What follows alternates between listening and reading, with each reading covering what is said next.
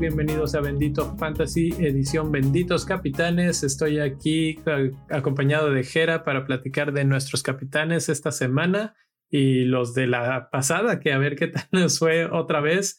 ¿Cómo estás, Jera? ¿Qué onda, Leo? ¿Cómo estamos todos? Este, pues una semana más de, de capitanía y cada vez que comenzamos un podcast parece que la Premier nos tiene una sorpresa en cuanto a noticias se refiere. Este, pues con capitanes, ¿qué te puedo decir? este, sin la capitanía, escuchas, eh, créanme que mi equipo estaría por los suelos. Este, las transferencias no me funcionan. El capitán sí, esta semana eh, me fui con 62 puntitos menos 4 y puse de capitán a Kevin De Bruyne, que una vez más, capitán Salvador. ¿A ti cómo te fue, Leo? Capitán Salvador, yo mm, no tengo tan buenas noticias. Fui con Bardi.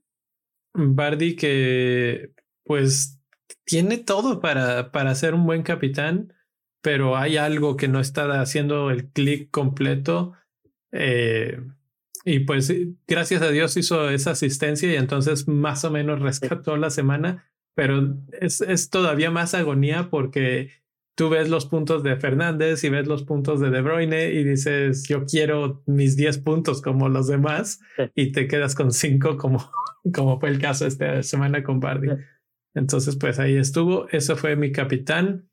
En general, de hecho, nuestro capitán comunitario, digamos, el, el que escogimos como el número uno fue Fernández y fue De Bruyne. Entonces, bien, bien. Aquí. Vamos bien. Eh, personalmente no lo hicimos tan bien, pero como, como idea la teníamos correcta. sí, no, la verdad es que darle, darle tanta meterle tanto coco, por así decirlo, a la capitanía, créanme que vale la pena, ¿no? Es algo que te puede catapultar o en mi caso salvar, ¿no? Sí, sí, sí, sí. sí. de lo que queda, pues ahora es pensar bien esta semana porque hay, hay movimientos otra vez. Eh, tenemos jugadores que dejamos de ver un ratito y otra vez van a regresar a la, a la contención de capitanes. Pero pues antes de platicar de todas las opciones, los queremos invitar a que se suscriban, ya sea si nos están escuchando en el podcast o si nos están viendo en YouTube. Eh, vayan rápido y píquenle al botón de suscribir, a darle like para que la próxima vez pues les llegue directamente el episodio y no se pierdan esta, esta situación de qué capitán escoger, porque la verdad es que como dice Jera, su temporada yo, yo lo he estado siguiendo y estamos bien parejos, me va ganando todavía por un buen rato, pero, pero gracias a los capitanes, cada capitán que le atina lo, lo, lo levanta otra vez y yo nada más me quedo así de, ah, necesito más puntos.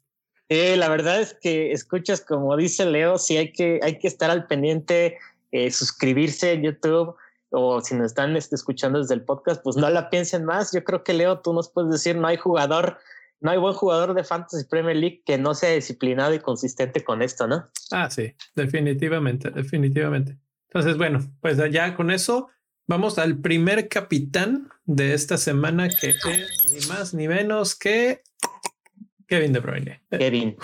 ¿Por qué Kevin esta semana? ¿Qué, qué tiene por ofrecernos el buen Kevin?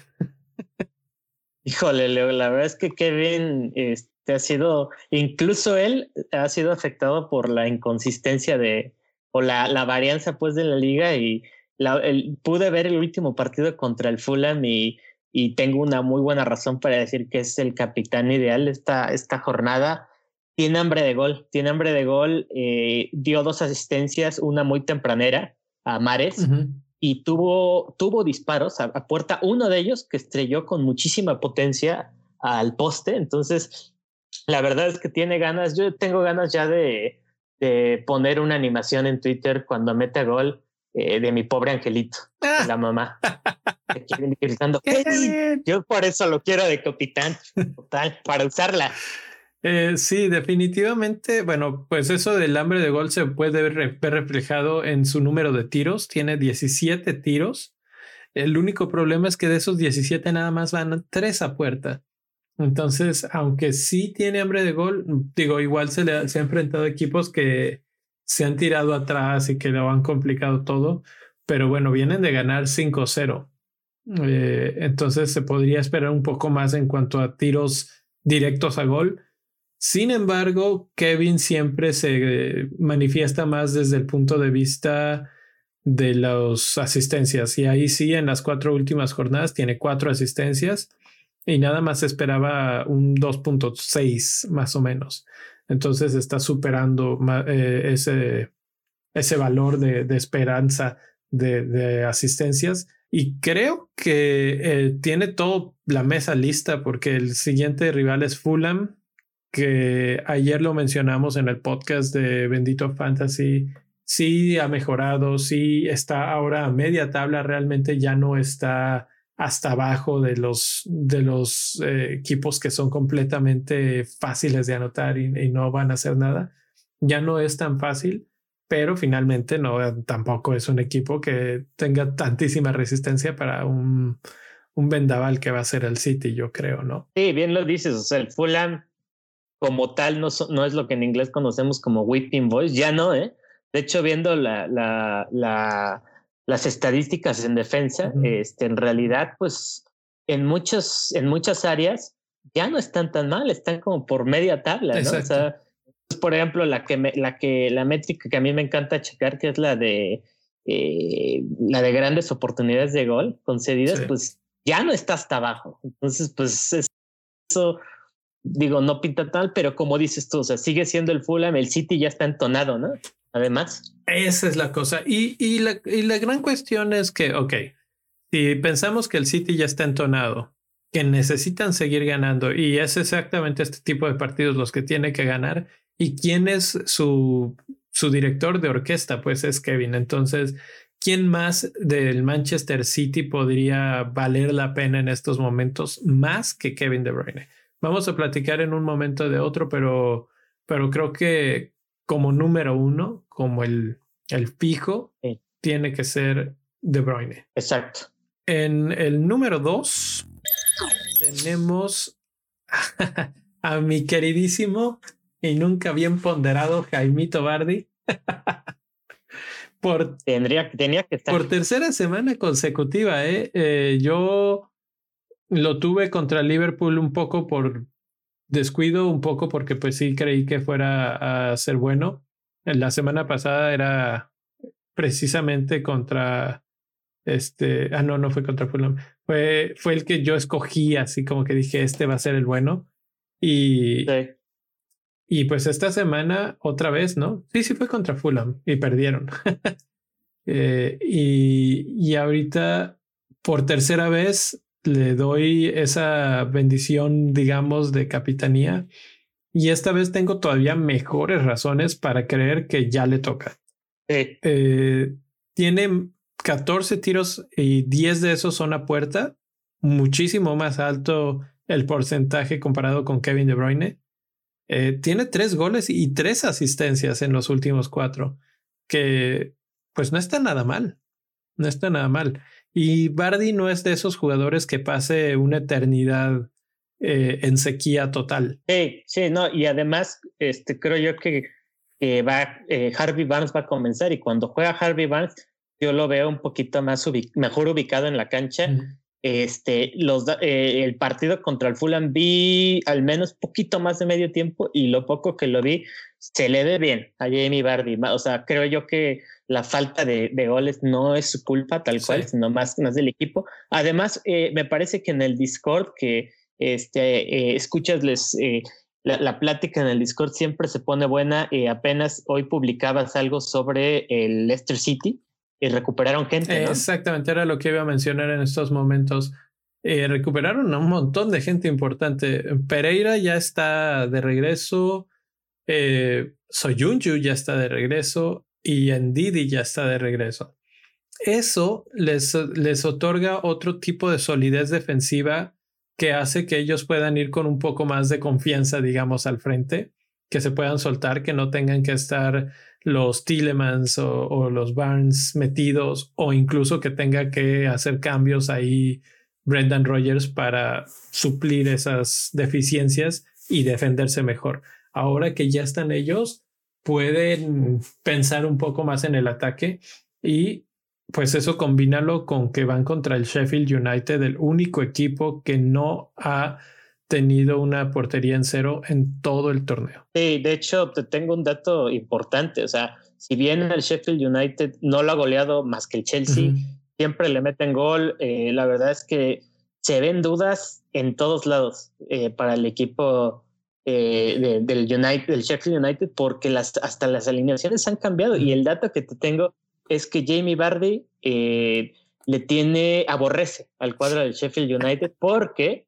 tiene, tiene cierta afección por el Sheffield Wednesday. Ah. leí apenas algo de que a los 16 años el Sheffield, él, estuvo en el Sheffield Wednesday y el Sheffield Wednesday le dijo adiós porque era muy pequeño. Jamie Vardy a los 16 años, ¿no? Entonces, aún así, ya él confesó que le tiene amor a ese equipo.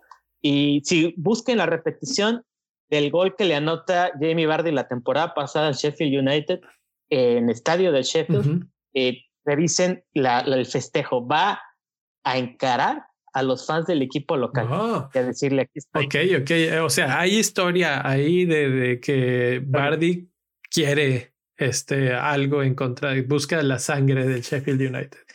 Y, y si todavía nos queda algo de duda y todavía estamos con la con, con la espinita de que bueno, sí, pero pues ya lo dijeron dos semanas seguidas y miren cómo les ha ido, etcétera.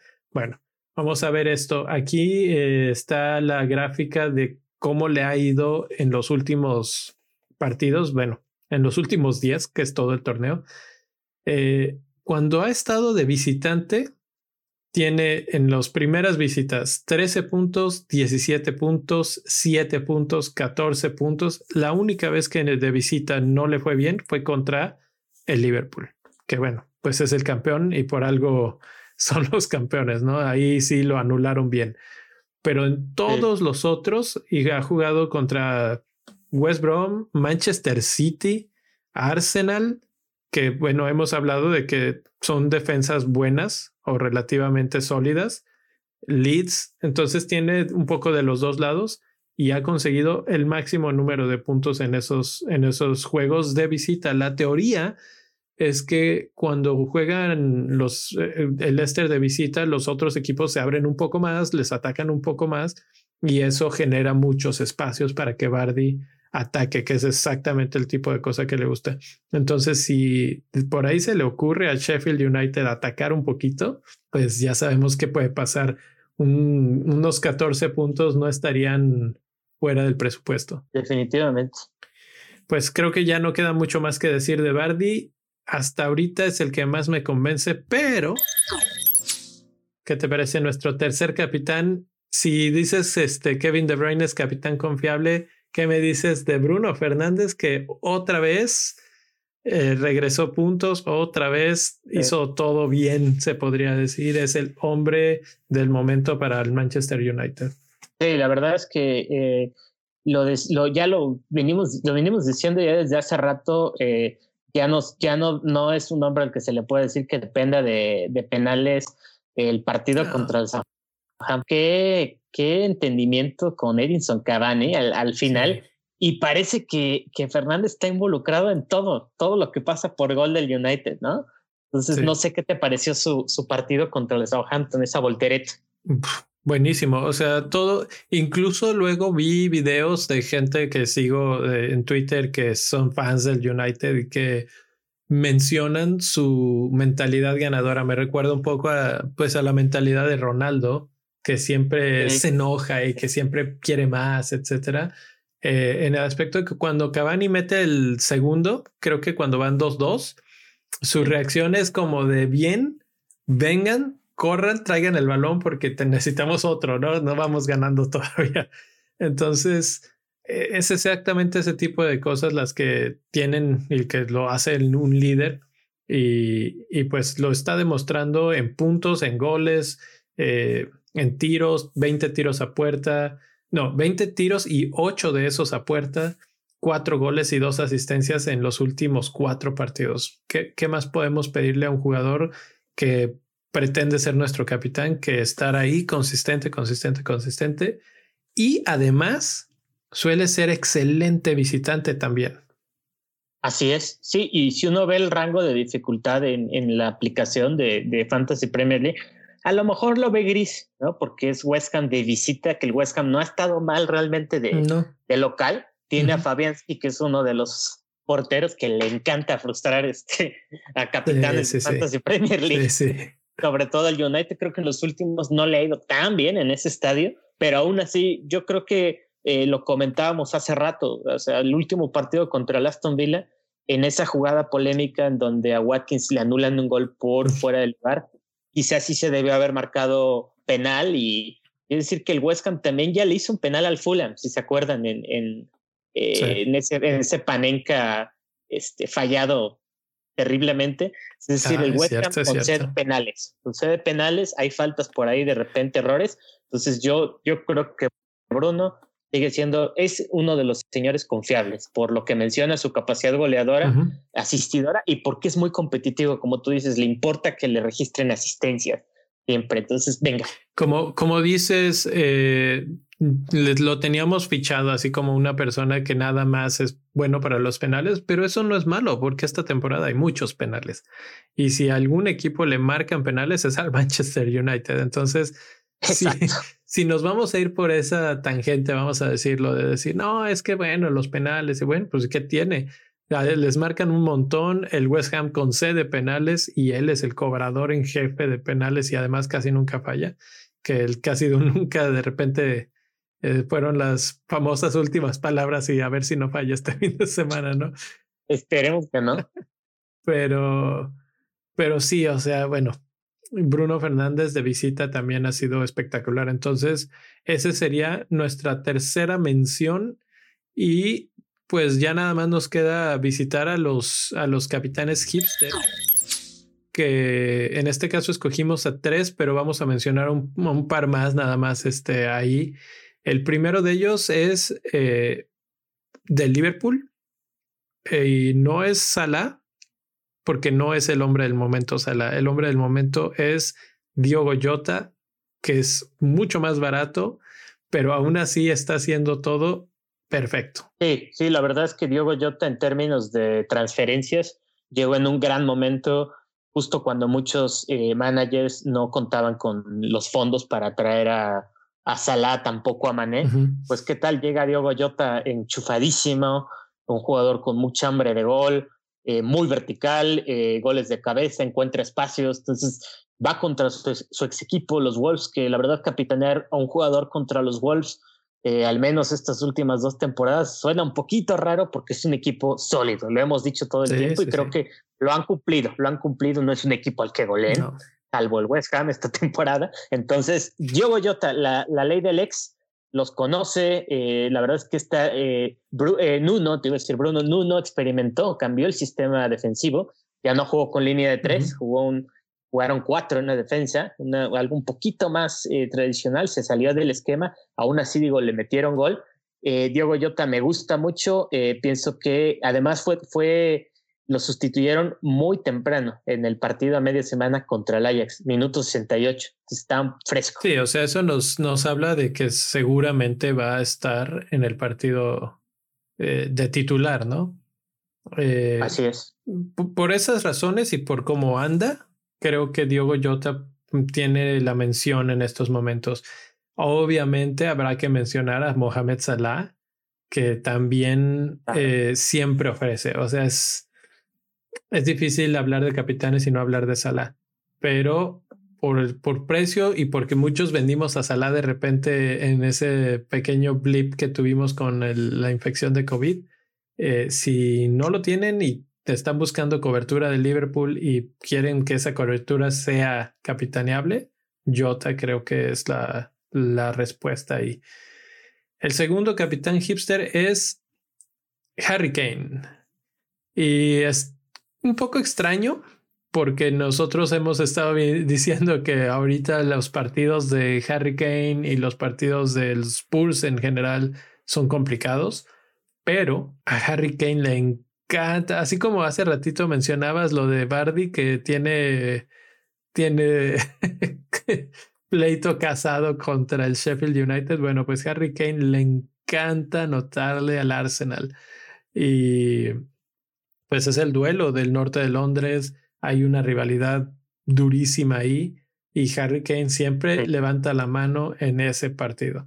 Entonces, solamente por eso y por cómo andaba, porque realmente Moe cambió un poco su estrategia, se replegaron más, pero contra un equipo que no ofrece tanto a la ofensiva, bueno, hasta ahora, como el Arsenal, tal vez Moe les dice, órale, vayan, vayan por ellos y destrocen.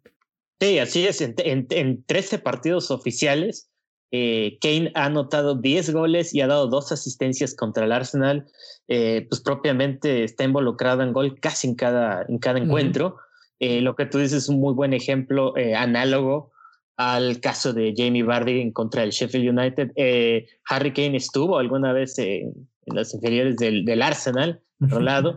Este, por azares del destino acabó en, en los Spurs y bueno, como tú dices, le encantan los derbis del norte de Londres. Algo importante a mencionar es que si ustedes buscan información eh, o ven la aplicación, lo encontrarán con banderita amarilla, lo que sugiere una lesión. Eh, por ahí se rumora 10 a 14 días fuera, pero al mismo tiempo Mourinho comentó que él tiene el, el, sentimiento, el presentimiento que va a estar listo para jugar contra el Arsenal. Entonces, ¿tú qué piensas, Leo? ¿Serán juegos de parte de A mí me da ya un poco de risa, Mourinho, porque fue para el juego de media semana que surgió esta supuesta lesión. Eh, y justo cuando surge esa lesión, eh, Mourinho en una, en una entrevista, en una declaración, dice, no, le preguntan, ¿cómo está Harry? Y en lugar de contestar así, bueno, está bien, está mejorando, tiene esto, o qué tiene Harry, dijo, no les voy a decir, no quiero darles información eh, acerca de, de, su estado de la lesión, pero creo que va a estar bien para el fin de semana.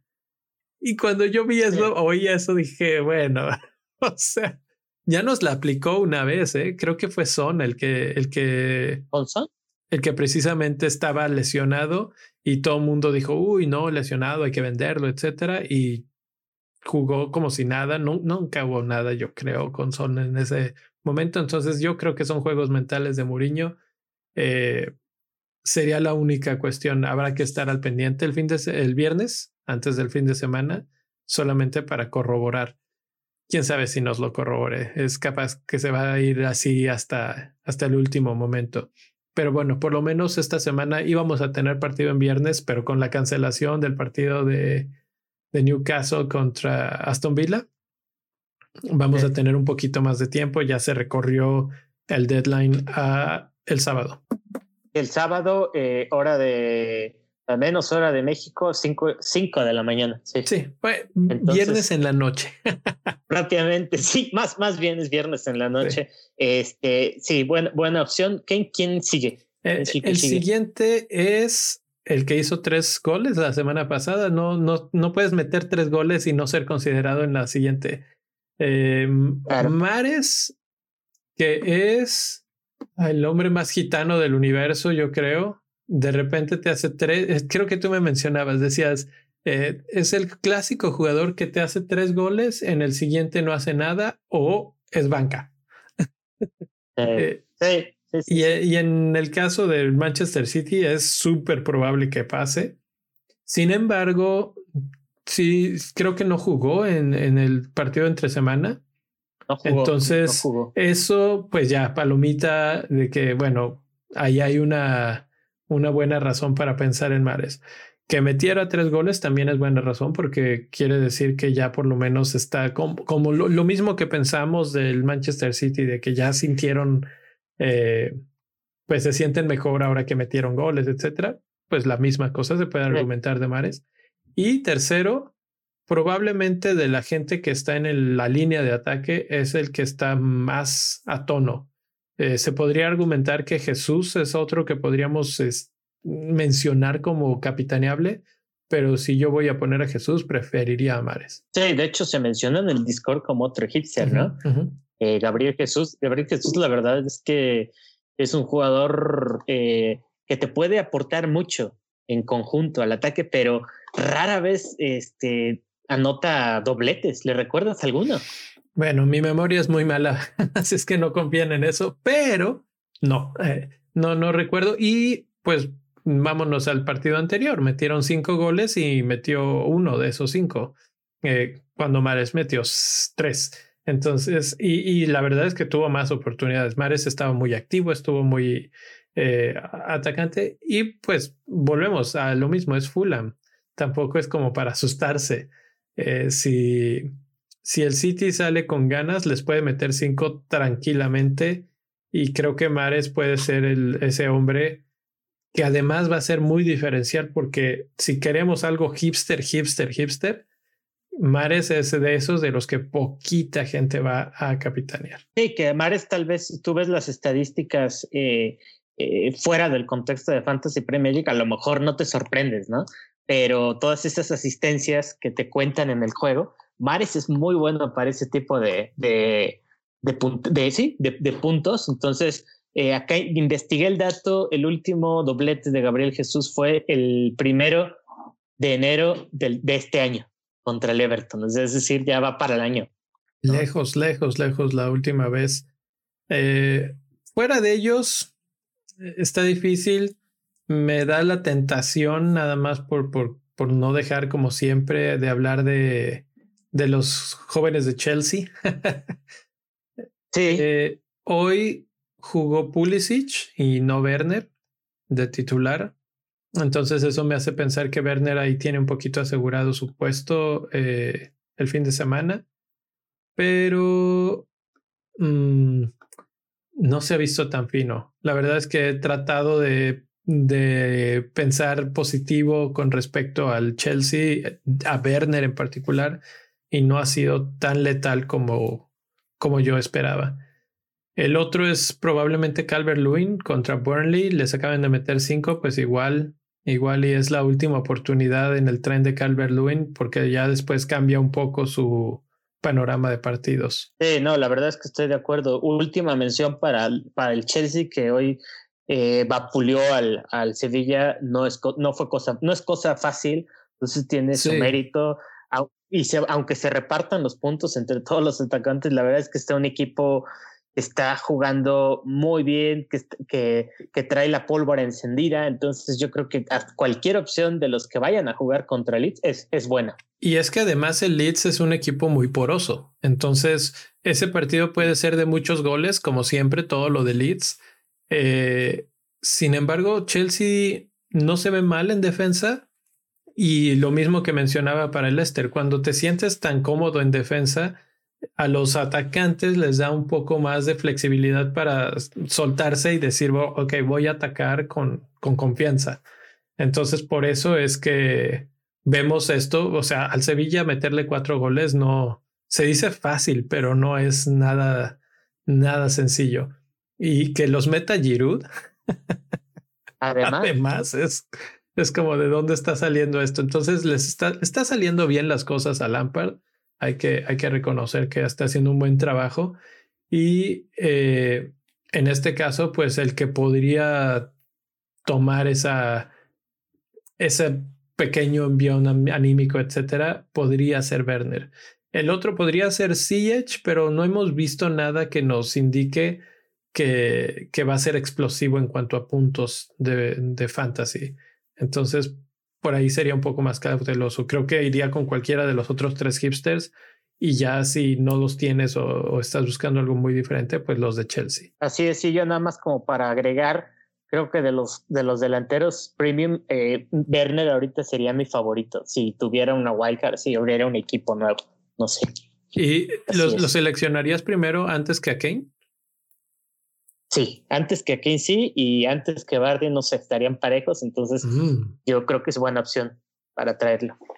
Pues ahí está. Eh, hay gente que todavía tiene a Wilson y con esto de que tal vez no juegan, si les alcanza el dinero, Bardi, Werner, precios similares, creo que es un poquito más barato Werner y con un partido que promete, promete por lo menos emociones, si no goles, emociones. Eh, creo que está perfecto para esta semana. Vamos a, dejarlo ahí eh, invitar a todos una vez más a que nos sigan en redes sociales en arroba bendito fantasy en todas las plataformas y también a que le den suscribir ahí en el botoncito. Eh, no, no se olviden que para que pues les llegue la próxima vez esta información fresquecita y nos platiquen también cómo, cómo les está yendo, si le han atinado ustedes a los capitanes o si han sufrido con alguna de las elecciones hipster que, que sugerimos por aquí. Así es, pero como dijo Leo al principio, este, ah, eh, rara vez no le pegamos, la verdad, al capitán, entonces, este, manténganse pendientes. Uno de estos le va a pegar. Yo creo que de los primeros tres va ahí hay muchos puntos, muchos puntos. Eh, ahorita, bueno, empiezo yo esta vez porque siempre empiezas tú. Creo que de todos sigo, sigo quedándome con Bardi por cómo pinta la historia en general. ¿Tú con quién te quedas? Yo me quedo con De Bruyne, fíjate, no le movemos a la banda de capitán. Perfecto. Perfecto, pues ahí está. Nos vemos en una semana. Suerte en sus capitanes y hasta la próxima. Mucha suerte. Hasta la próxima.